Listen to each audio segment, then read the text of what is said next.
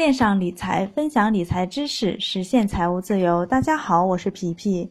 上一期讲了资产负债表里的资产项，今天来看看家庭及个人资产负债表里的负债项。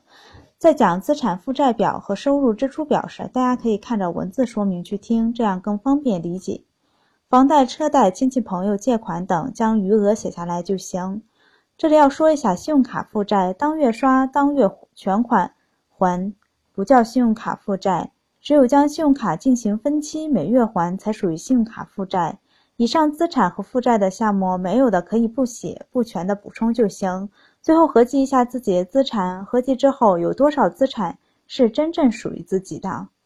说完资产负债表，再来看看收入支出表。工资收入，夫妻双方可以分开，也可以合并。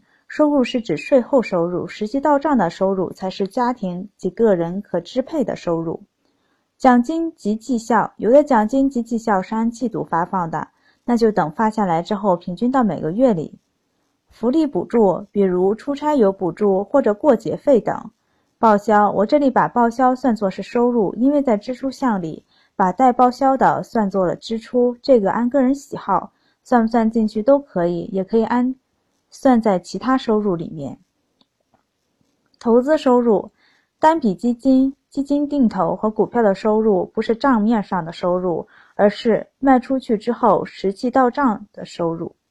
比如我基金定投成本五万，盈利五千，将盈利的五千卖掉，剩余还剩五万块钱，投资收入就写五千。但如果卖掉一万，里面剩余四万五，实际利润是五千。投资收入要写五千，而不是一万。如果这只基金持有五个月，投资收益五千，这个收入不要平均到这五个月里面，每个月是多少就是多少，没有就扣。其他收入，比如兼职收入、代购收入等，所有收入合计一下，清楚的知道自己一个月究竟挣了多少钱。再看看支出项，基本生活费。吃饭、坐公交、电费、话费、水费等。房贷及车贷每月公款的金额填上就行。房贷每月的还款是减去公积金后的还款。自己还有一部分，比如公积金是每月两千，房贷两千五，只记五百就行。虽然公积金里面有一部分是自己的收入，但因为在计入。收入的时候记得是税后收入，实际上就没把公积金账户里面的一部分算作是收入，这样呢起到一个平衡的作用。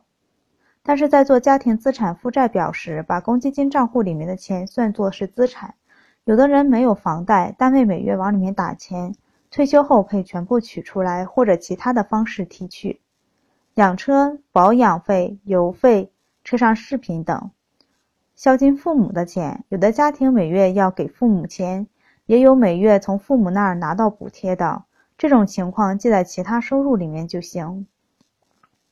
每月买基金、基金定投及股票的钱，我都算作是支出里面。其他杂项就不细说了，有什么就填什么。最后支出合计，再用月收入减月支出。算一下每月余额，看看自己每月有多少钱可以用来投资及规划生活。